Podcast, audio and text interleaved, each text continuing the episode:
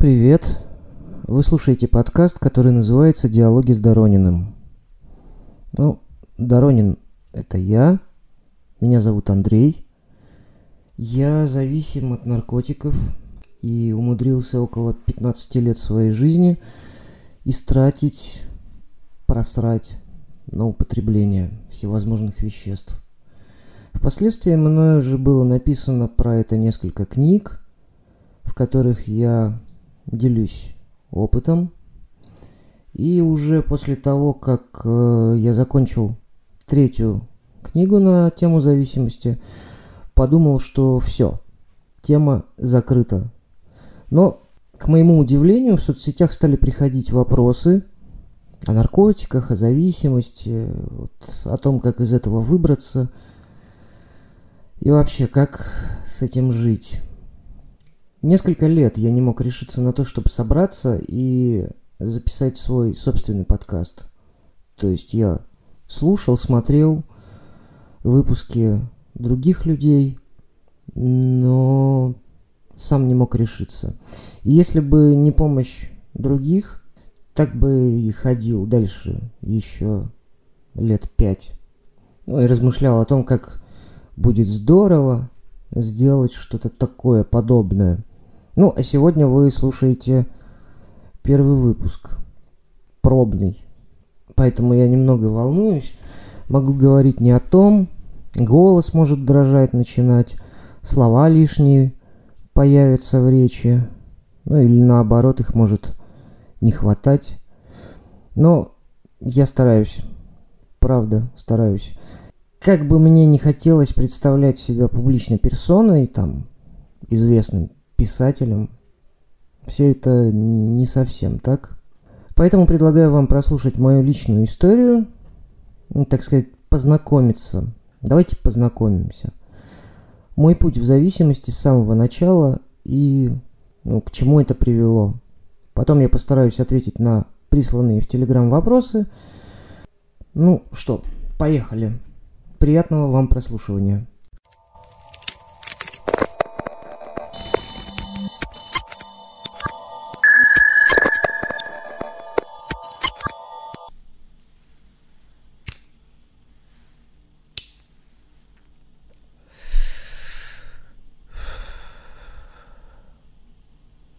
Наркотики я попробовал сам. Добровольно. Никакой злой барыга за мной не ходил по пятам и бесплатно дозу не предлагал. Потому что всем, как в обычной жизни, было на меня насрать. Исключительно из-за самоуверенности и глупости попробовал. И мне сразу понравилось. Это был Герыч. Не знаю статистики, но в моем случае не было, что вот все начинается с травки. Загудел сразу по-тяжелому. И никаких страхов и ужасов не было, просто мысль, это ж Герыч. Вот как в кино. А дальше уже стало спокойно и безразлично. Кстати, мне зашло, а вот был у меня знакомый, который два месяца травился хмурятиной, чтобы заторчать два месяца регулярно кололся. Но организм не принимал. Сразу блевать начинал, голова у него болела, бедняжки. Но ощущение прихода он успевал поймать. И это ему так нравилось, что вот он пробовал и пробовал. В конце концов психанул и бросил это дело. Такие дела. А мне зашло. Дерьмо тогда продавалось везде. Разве что в отделах полиции его не продавали, хотя разные рассказывали. Купить где проблем не было. Да и порошок был другой. Старые пиушники сейчас вздохнули грустно. Понимающе. Раньше маленького камушка надо было на компанию из шести человек, и все. Все в сопли. Сейчас же дозняки измеряются граммами. Толку говорят. От этого особо нет. Сейчас объясню, к чему я это. Вот когда показывают наркомана, которого крючит, помирает он от ломок, вот не верьте. Ни один наркоман от кумаров еще не умер. Тем более сейчас, когда все наркотики студенты из института производят на кухнях съемных квартир. Поэтому, если вам довелось наблюдать подобное воочию, это шоу. Цирковое представление, чтобы жалостью выдавить пару купюр от жалостливых родственников или друзей. Там. Типа последний раз. И в больничку. Нихуя. Меня ломало в жизни один раз, вот по наста... так что по-настоящему. Это было в начале двухтысячных. Э, я тогда полетел перекумаривать на родину, в Норильск. Так я перед самолетом поставился, а через пять часов он приземлился, но я выйти уже не смог. Меня выносили на руках. Вот это ломало. Правда. А потом все годы употребления я наблюдал, как наркотики постепенно становятся все хуже, хуже, грязнее, слабее. Химии различные в них все больше и больше. Поэтому ломки современные, кроме метадона. Метадон, да, не спорю. Это вот все насморк, понос и живот крутит. Ну, еще суставы. Но это как при сильной простуде или когда вот вирус поймали, такие ощущения. Поэтому, когда вас хватают за руку с глазами котика из Шрека, просят полтишок, ибо кумарит как суку, не ведитесь. Его кумарит к настоящим кумарам отношения не имеет. Фу, вот такое у нас вступление получилось. Да. Когда ты торчишь, у тебя сильно уменьшается круг общения. Люди тебе просто не нужны. То уже потом, когда ты на, вот, опускаешься на днище вот это ебаное, люди нужны, чтобы лавы намутить. А сейчас, пока все нормально, тебе не нужен никто. Но если ты торчишь, тебя могут спалить. Как я длительное время избегал обнаружения. У меня мама узнала, что я колюсь только через год, после первого суда. Бумажка оттуда в ящике почтовом обнаружилась. Неудобно. Неудобно получилось. Ну, во-первых, глаза. У опиушника зрак в точку всегда. Хуже всего ребятам, конечно, с карими глазами. У меня, например, светлые, и зрачок, он, ну, всегда не особо большой. А кореглазые сразу палятся. Но есть способы утаить. Свечи с красавкой. Обычно их в жопу засовывают от геморроя. Ну, еще есть капли различные, таблетки, их что-то растолочь надо, и потом раствор получается, его в глаза. Он жжется, но зрак разъезжается, и вроде нормально. Но есть нюанс. Неравномерно вот жопными свечками намазал, один глаз норм, а второй либо слишком мелкий зрачок, либо так разъехался, словно ты грибов пережрал. Один сплошной зрак получается. Ну, со стороны зрелище жуткое, конечно. Поэтому нужен опыт. И немалый в этом деле. Так что если вдруг у вашего близкого вдруг резко обнаружились свечи с красавкой, особенно если это юное создание, ребенок, вот это повод поинтересоваться, для чего он свечки куплены. Запишите. Блокнотики. Вот следы от уколов, вот тут сложно. Тут комарики покусали, не сработает. Особенно если тебе ручонки сотрудник правоохранительных органов смотрит. Некоторые поэтому исключительно нюхают. Страх такой, что вот... Но в среде нашей это всегда зашкваром считалось. Типа перевод продукта, ну и мажорство дерзкое. Так что назвался груздем, давай колись и не выебывайся. Так что со следами-то делать? Особо мудрые начинают колоться в ноги. Ну, так себе занятие. Там, там вены очень быстро уходят, и, и привет. А, как бы есть люди, которые открывают пах себе, но и, издревле была такая примета, что если человек открыл себе пах, туда колется, то он все, не жилец. И, к сожалению, э, статистика такова, да, что... Я вот в одно и то же место шмыгался на руке. Ну, то есть, чтобы дорог не было, в одно и то же.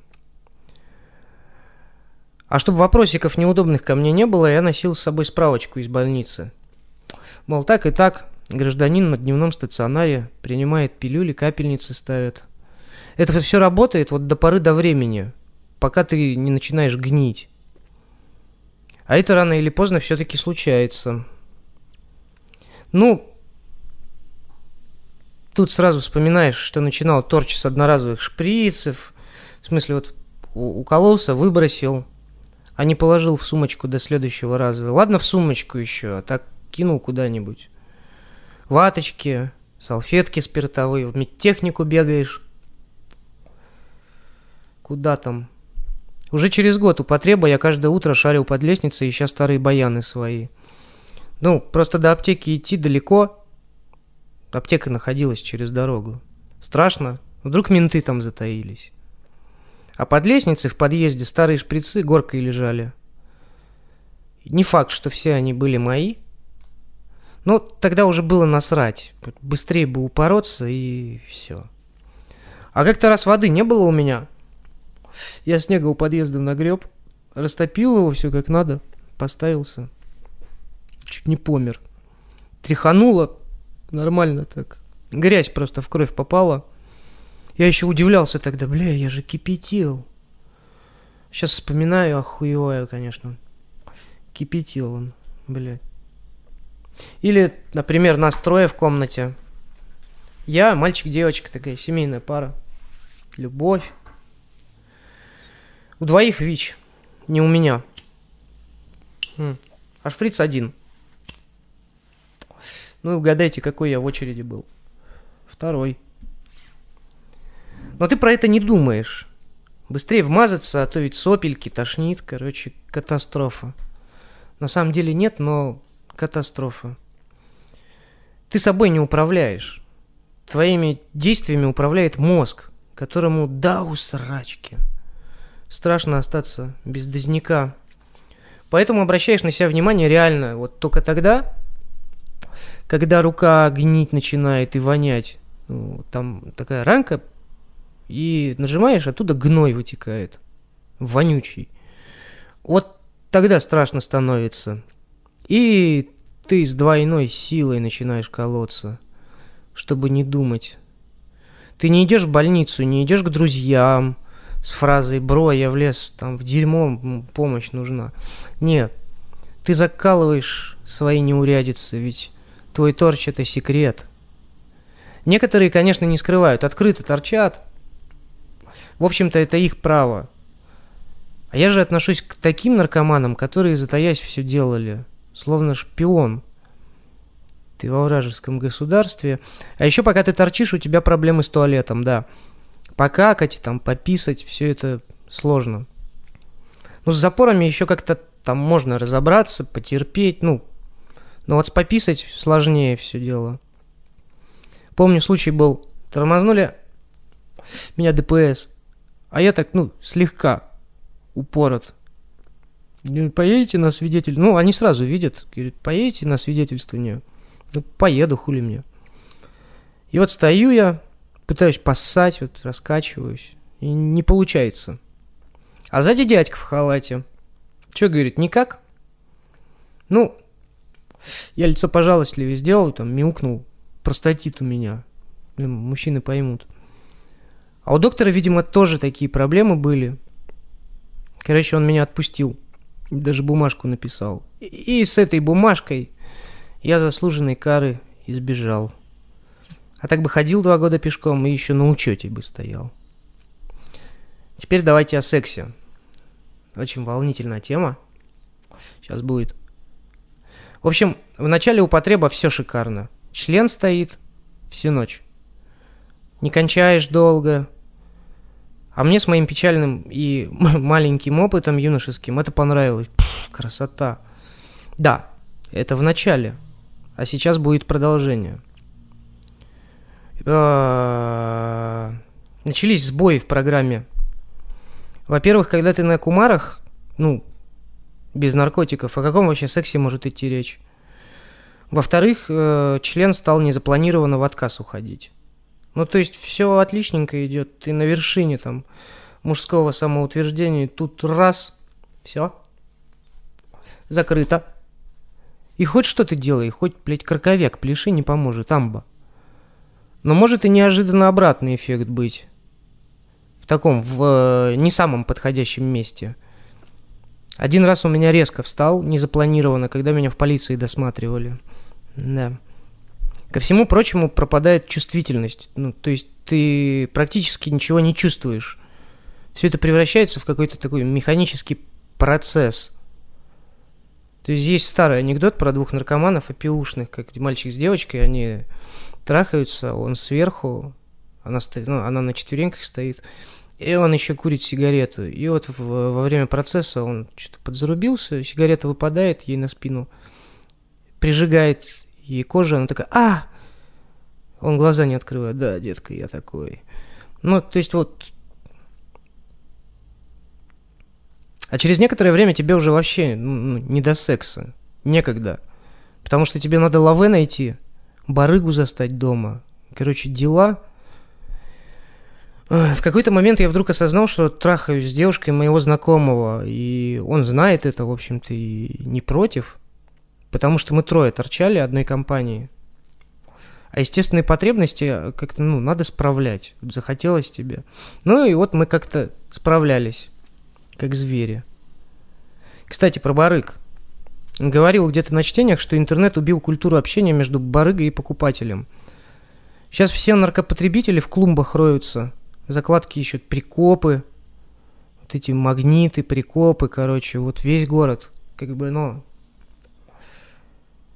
если обращай, обратить внимание, ну, попадаются на глаза. Или тяга у меня такая. Но ведь это кошмар. А поговорить?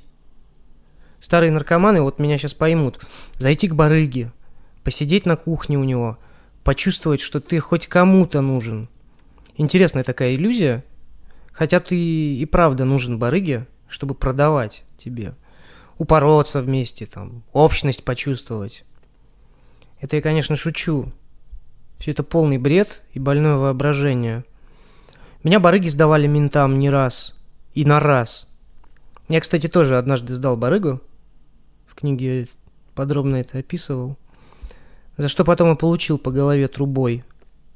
До сих пор шрам у меня на башке напоминает о той встрече. На самом деле, барыги на тебя насрать. Я помню, как мы вытаскивали на улицу э, дознувшегося у барыги чувака. Не в квартире же его оставлять, а вдруг он помрет. Пусть на улице помирает. И думаете, мне было жалко товарища? Вовсе нет. Я еще и карманы его прохлопал, вдруг там что-то ценное есть. Не было ничего.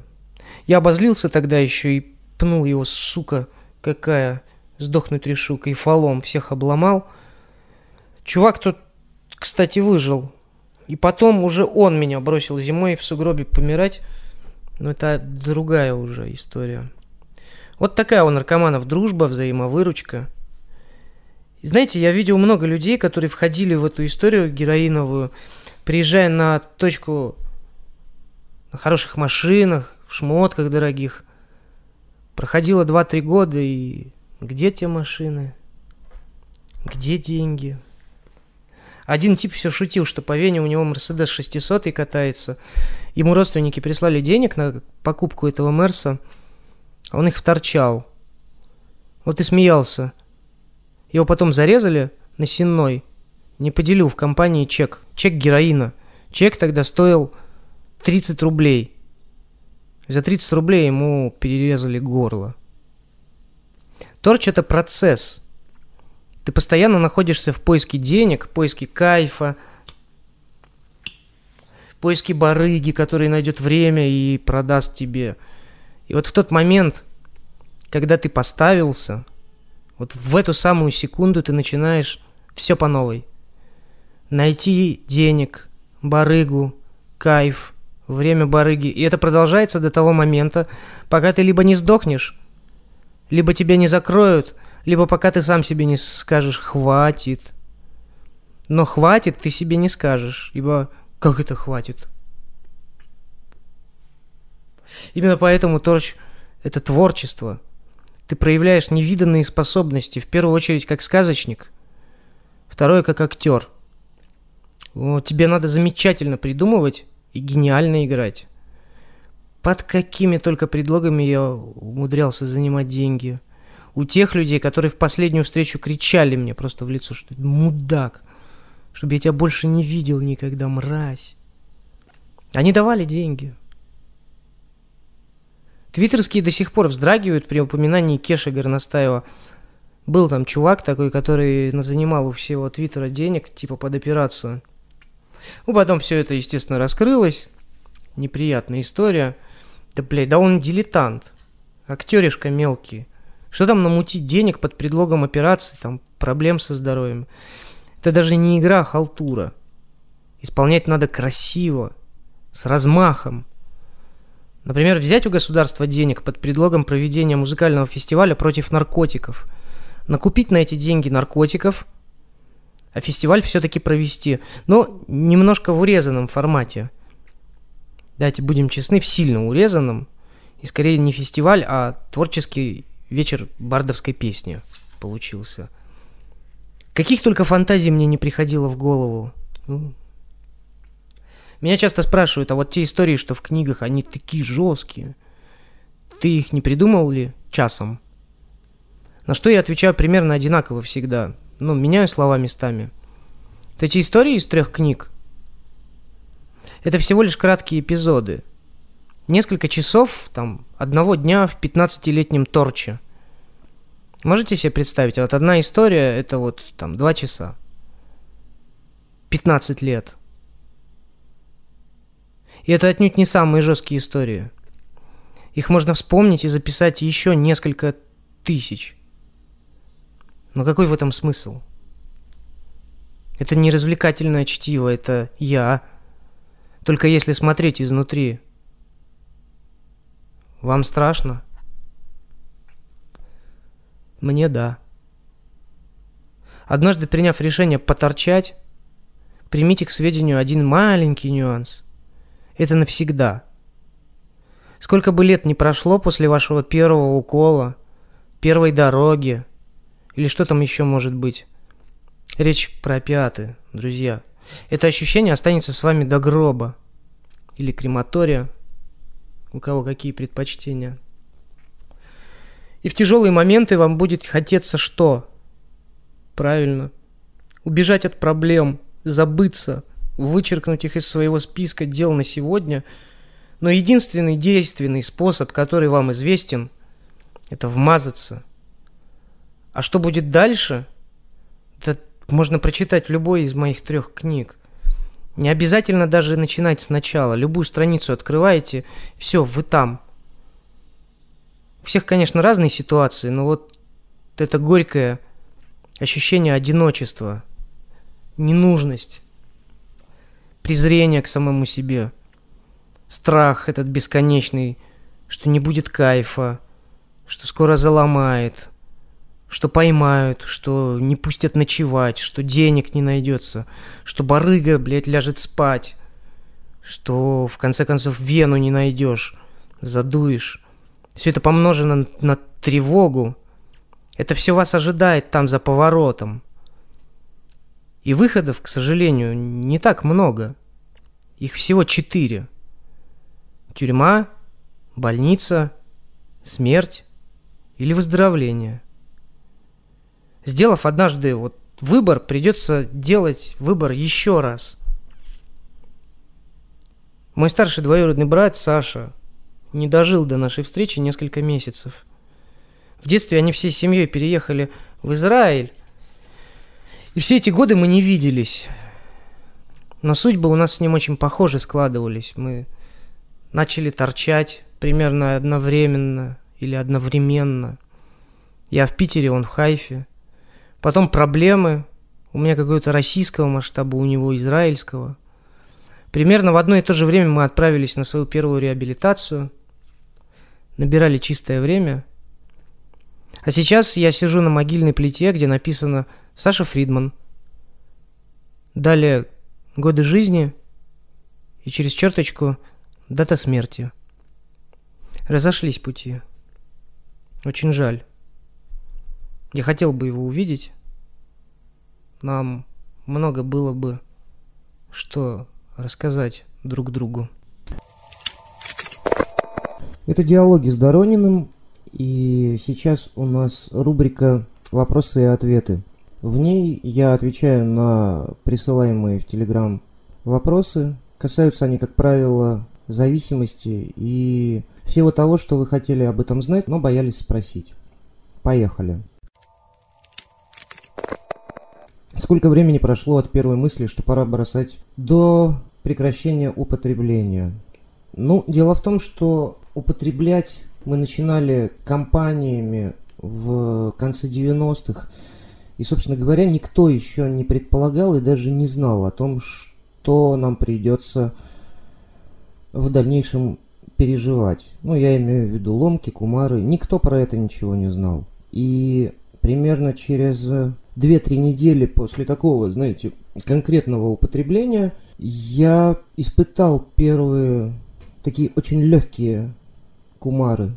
Они выражались в том, что я одним прекрасным солнечным или не очень утром проснулся и почувствовал то, что есть некое беспокойство где-то в животе. После этого на меня напал чих, так называемый кумарной чих. Это когда ты чихаешь и не можешь остановиться. Потекли слезы, сопли, заболел живот, стало подкручивать суставы. Ну, в общем, все то, что описывают. Но самое страшное это то, что стало очень жалко себя. Настолько, что плакать захотелось. Собственно говоря, тогда я и понял о том, что попал в какую-то неприятную историю. И что выход из нее будет стоить гораздо выше, чем вход. С этого момента прошло около 15 лет. Я прошел несколько реабилитаций, бесконечное количество самостоятельных попыток завязать с кайфом, но не было одного, не было внутри желания. То есть моя первая реабилитация вообще прошла под знаком того, что вы тут рассказываете мне, рассказываете. Я посижу, послушаю. И, естественно, после выхода из нее тут же пошел проверять, работают ли наркотики после ребы. Работают.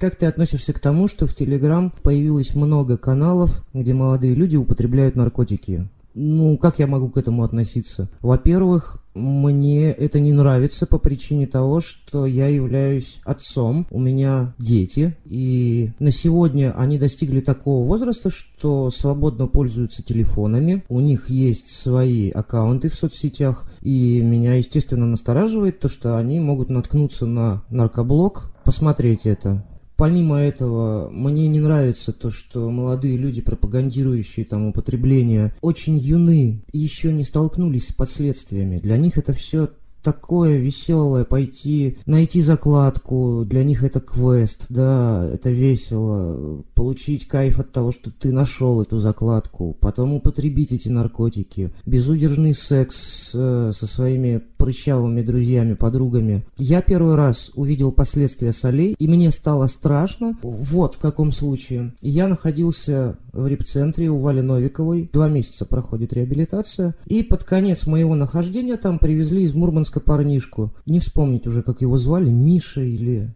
Коля. Короче, не суть важно. Родители его привезли после того, как он украл у отца машину, поехал куда-то за город и распилил ее, продал как металл. Взял этот Cruiser, отвез, распилил там на несколько частей и продал. Терпение у родителей кончилось, они его привезли в рехаб. Так вот, этот Миша или Коля, он торчал на солях. Для нас это было удивительно, мы там все такие старые опиушники, по вечерам сидим чаек пьем, тягу гоняем. Тут привозят какого-то непонятного парня. Он тормозит, он постоянно переспрашивает, он разговаривает сам с собой. Ночью он нас всех напугал тем, что он завернулся в простыню и как привидение ходил по коридорам. Ну, такой персонаж. Руководство долго терпело, терпело его всякие выходки, и в конце концов э, там было такое задание, ты должен на листе бумаги написать 10 причин, почему ты не соблюдаешь режимы правила репцентра. Значит, этому Коле Мише дали бумагу, дали ручку, посадили его за стол, и после этого прошли сутки. То есть Коля Миша сидел, смотрел на лист бумаги и больше ничего не делал. он замер. Не только мне, но и всем остальным стало страшно. Что происходит в голове у человека, который может без еды, воды и туалета сидеть, смотреть в лист бумаги? При этом нельзя сказать, что он был упоротый, да, то есть он был после детокса. Прошло минимум там полторы-две недели. Наркотиков в его голове уже не было, но остались последствия. Вот тогда мне стало страшно. Эти так называемые соли гораздо опаснее того, что я принимал все годы. Поэтому, если я и вернусь к наркотикам, то это будет старый, добрый, проверенный, да, но никакая не новая химия. Впоследствии, уже занимаясь вопросами помощи зависимым, за временами отвозя болеющих ребятишек в репцентры, я сталкивался с солевыми, и каждый раз у меня возникал вопрос, типа, что произошло в твоей голове? Неужели это необратимые уже последствия? все эти наркоблоги, ну, по мне, они так отвратительно выглядят, потому что то, что они делают, это не эстетично и некрасиво. А во-вторых, э, все эти ребятишки рано или поздно заимеют определенные проблемы. В преамбуле анонимных алкоголиков, анонимных наркоманов говорится о том, что алкоголь и наркотики, у них есть три пути – тюрьма, больница и смерть. Других вариантов нет. Я вот около 15 лет как-то там пытался пролавировать, но все равно три варианта так или иначе. Поэтому этих ребятишек ждет либо их там рано или поздно на закладке поймают, и окажется так, что откупиться нельзя. Тогда их ждет впереди очень невеселое будущее. Либо произойдет что-то со здоровьем, и тут тоже м- варианты совершенно разнообразнейшие, потому что я не уверен, что наша медицина э, может предсказать, что будет после употребления этой синтетики. Ну и третий вариант это смерть, как бы наиболее быстрый, наиболее окончательный выход из ситуации. И судя по тому, что в сеть э, каждый день выкладывается куча видосов, где под солью люди там под машины бросаются, выкидываются из окон, вены себе режут, глаза вырезают друзьям. Ежедневно происходит э, определенное количество смертей. Жестоко прозвучит, но может быть это естественный отбор, я не знаю. Что-то с этим делать определенно нужно. Проблема приобретает э, характер эпидемии на самом деле. Разумное потребление психоактивных веществ существует или это миф, придуманный наркоманами? Я знаю множество людей, которые могут себе позволить раз в неделю выпить вина, покурить травы, там, закинуться какими-нибудь таблетками и продолжать жить дальше. С одной стороны. С другой стороны, можно рассматривать этот процесс, как будто они его на очень, ну вот это вот падение, да, падение на дно, оно очень сильно растянуто. Но я не умею читать будущее, и никто не умеет читать будущее. Никто не может сказать, что будет впереди. Упадет этот человек или не упадет, в конце концов. Поэтому, кроме как э, раздражения временами на таких людей, э, зависти, потому что мой опыт показывает, что я не умею так, как они. Если я ну, начинаю употреблять и тут же не остановлюсь, то велик шанс того, что я в очень скором времени окажусь либо на дне. Нет, на дне я в любом случае окажусь. Чем больше я буду употреблять, тем больше у меня будет по итогу проблем. И контролировать употребление – Тут еще можно все-таки рассмотреть такой момент, что смотря какие вещества употребляет человек. Например, э, под, ну, очень много людей, да, курят траву, как бы, и не переходят на тяжелые наркотики. С другой стороны, мой путь был именно таким, что я начинал с алкоголя, потом трава, потом еще потяжелее, и в итоге как бы вот он я, вечно чухающийся, живущий на улице в обоссанных штанах. То есть все зависит, как мне кажется, все зависит от человека. Не от его силы воли, а от степени его ответственности, от э, его мотивации в жизни и от умения, а, и от умения его быть самим собой. Ну и важный момент, чтобы с самим собой было интересно – тогда я не думаю, что наркотики могут э, сразу же захватить, сразу же захватить тебя с головой. Зачем нужна реабилитация наркоманам, если они не потеряли социализацию, работу и семью во время торча? Чем конкретно помогают месяцы в заперти, чего не может дать себе сам человек? Ну, хороший вопрос. Пройдя несколько реабилитаций, а одну из них долгосрочную, больше полугода, могу сказать из своего, естественного опыта, люди разделяются на два лагеря. Первый – те, кому реабилитация необходима, я вот отношусь к этому сообществу. Второй лагерь – это люди, которым реабилитация противопоказана. Их на моей памяти было немного, но все-таки они встречались. Чем конкретно необходима реабилитация была для меня? Ну, дело в том, что я всегда э, залетал туда по причине проблем. Проблемы со здоровьем, проблемы с деньгами, проблемы с законом.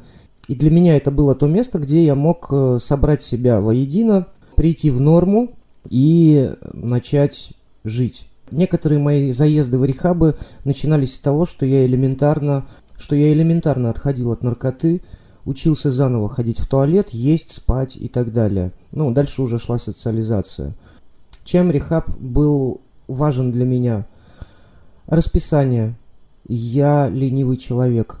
Я с удовольствием не буду делать ничего, если можно ничего не делать. Когда ты попадаешь в рехаб, ты оказываешься в ситуации проживания дня по уже давно спланированному расписанию. То есть там все четко. Там 8 утра подъем, зарядка, чистка зубов, уборка, завтрак и пошли мероприятия. Времени на то, чтобы порассуждать и подумать, нет. И это было очень важно и полезно для меня конкретно. Потому что я человек с, я человек с достаточно развитой фантазией, любящий подумать, поразмышлять. Опять же, когда ты отходишь от наркоты, ты себя очень хорошо жалеешь. Вот, на это все времени просто не оставалось. Режим робота. И это помогало отвлекаться мне от дурных мыслей, от жалости к себе. И когда я через 2-3 недели наконец-таки более-менее приходил в себя – оглядывался и понимал, что это было не зря. По поводу людей, которым не подходила реабилитация и не подходит реабилитация, я встречал нескольких таких чуваков, которые, ну, не принимали они ни расписание, ни режим, ни правила.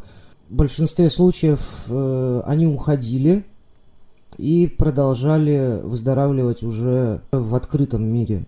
То есть посещение групп, работа над собой. Я не знаю, каким образом им это давалось, но они выздоравливали, есть примеры тех, кто выздоравливает до сих пор. Поэтому дать однозначный ответ э, на этот вопрос я не могу. Я рассказал лишь о том, чем рехаб был полезен для меня. В первую очередь это тем, что он полностью избавил меня от э, дурных мыслей, в самом начале выздоровления. Почему наркотики становятся менее качественными? Такой вопрос, конечно. Дело в том, что наркотики действительно становятся менее качественными. И это заслуга тех людей, кто контролирует, курирует распространение различных солей, синтетических наркотиков, да, если посмотреть на рынок, что он предлагает э, в плане веществ, изменяющих сознание, то различные опи- опиоидные наркотики уже давно ушли в прошлое. Если рассматривать там ту же траву, например, то очень много вариантов с добавлением различной синтетики. Почему? Да потому что это больше убивает, это больше подсаживает, э, влияет на мозг человеческий. То есть раньше люди торчали на опиоидах, да, и это затрагивало их печень, желудок, там, организм. Мозги оставались более-менее до поры до времени, оставались в порядке. А сейчас же парочка студентов медицинского университета может арендовать квартиру и представив, что они герои сериала «Во все тяжкие», они могут наварить э, из имеющихся прекурсоров, которые там за копейки будут куплены в аптеках, наварят э, кучу дерьма, которое потом посредством закладок будет продаваться. И Это позволяет не сильно задирать цены на вещество. Соответственно, распространение получает все больше и большие масштабы. Возраст наркоманов за счет доступности все ниже и ниже. Ну, в общем-то, вот и ответ. Про триггеры интересно. Ты считаешь, у каждого свои? Я столкнулась с историей употребления, а потом наблюдение своих же действий со стороны и употреблять определенные вещества отбило желание насмерть. Может ли это сработать не частно, а на большие массы? Не знаю, мне кажется, что триггеры в данном случае у каждого свои индивидуальные. То есть я для себя очень давно вынес э, то, что, например, меня волнуют шприцы. Если я увижу на улице валяющийся грязный шприц, я обязательно к нему подойду, рассмотрю его и по итогу почувствую такую легкую теплую тягу внизу живота. Например, меня приводят э, в легкое волнение различные пузырьки стеклянные, в которых вот продаются таблеточки, валерьянка, таблетки там от э, тошноты и прочее, стеклянные такие фурики, в которых ну, в которых можно варить наркотики. Я испытываю некое эмоциональное возбуждение, когда я вижу, например, употребивших людей, да, и так могу с ними иронично пообщаться. То есть пошутить с ними или пошутить над ними. Но в итоге я понимаю, что это триггер, который все-таки срабатывает, и Потом уже спустя какое-то время, там 10, 15, 20 минут, я испытываю тягу. У меня был один случай после рехаба, я, будучи трезвым там второй месяц, э, решил пойти нести весть к барыге. То есть я был в себе полностью уверен, то, что я приду, сейчас расскажу про выздоровление, и произойдет чудо или не произойдет, мне это уже было не важно, главное донести весть. Ну и, собственно говоря, когда я пришел, увидел вот эту весь антураж, начиная от э, отслаивающихся обоев вот этих желтых, э, ложки, лежащие на столе, пошмыгивающие наркоманы, сидящие в креслах, я тоже употребил, в конце концов. Для меня это недаром для людей, которые собираются выздоравливать, впереди идущие говорят о том, что, чувак, нужно написать границы. То есть, и туда относятся не только районы, например, и люди, с кем, ну, ты не будешь общаться, но туда относятся и чувства, туда относятся состояния, в которых нежелательно пребывать. Например, я знаю, что если я голодный, то я становлюсь мерзким и противным.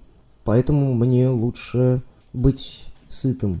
Иначе я начинаю конфликтовать, искать поводы, а человек я зависимый, поэтому виноваты все, кроме меня. Ну и дальше это позволяет разгонять уже состояние в негатив. И если сейчас не стоит вопрос употребления, да, как в самом начале, то пребывать в негативе, это, в принципе, это тоже является определенным торчем, ну, торчать на негативных чувствах.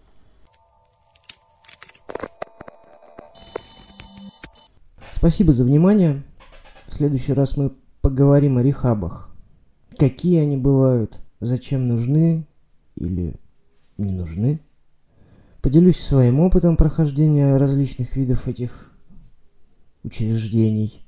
Расскажу несколько странных, но, надеюсь, интересных историй. Да, по поводу книг. Первые три называются одинаково. Trans-Siberian Back to Black. Ну, вот так, как-нибудь, возможно, в следующих выпусках я расскажу, почему было такое название вообще, зачем я их писал. А четвертая книга имеет название «Записные книжки». Она состоит преимущественно из таких коротких записей, текстов, которые я оставлял в социальных сетях на протяжении нескольких лет. Ну, в общем, такая любопытная получилась работа. Все книги можно найти совершенно бесплатно в интернете или в группе издательства, которое я создал несколько лет назад, и оно существует. В группе есть порядка 4000 человек, а у нее название французское называется Edition Chat, ну, код. Ссылки на, ну, ссылки на мои соцсети, также на издательство для заказа книг можно будет увидеть в описании к подкасту. А в бумажном варианте книгу можно купить в виде сборника, там три в одном. В конце прошлого года одно небольшое издательство «Подснежник» выпустило такой внушительного объема текст, и получилось там в твердой обложке более 600 страниц. Найти можно на Озоне, ну и в самой группе издательства. То есть просто можно загуглить издательство «Подснежник». Если вам понравилось то, что только что звучало в течение последнего часа, то можно прислать донат на сумму, которую вы сами определите как уместную. Ну, поверьте, я буду рад и признателен. Реквизиты тоже будут в описании. Еще раз благодарю вас за терпение и то, что, возможно, все-таки дослушали до конца. Я же вот с раннего детства не любил свой голос, и поэтому для меня вот лично прослушивать или просматривать видео с э, самим собой представляет из себя ну, изысканную пытку. Ну, это так, что-то вспомнилось вдруг. Берегите себя. До новых встреч. Спасибо.